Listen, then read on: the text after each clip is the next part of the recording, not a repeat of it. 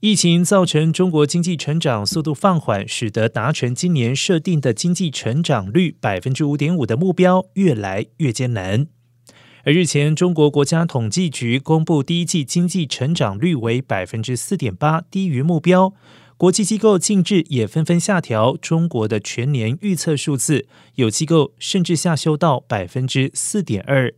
华尔街日报二十七号报道引述知情人士指出，习近平在过去数周的会议当中，已经向经济还有金融高层官员指示，要确保中国今年的经济增速超过美国，确保中国经济稳定成长，显示中国一党制优于西方自由民主制度，以及显示美国在政治还有经济上都处于衰退。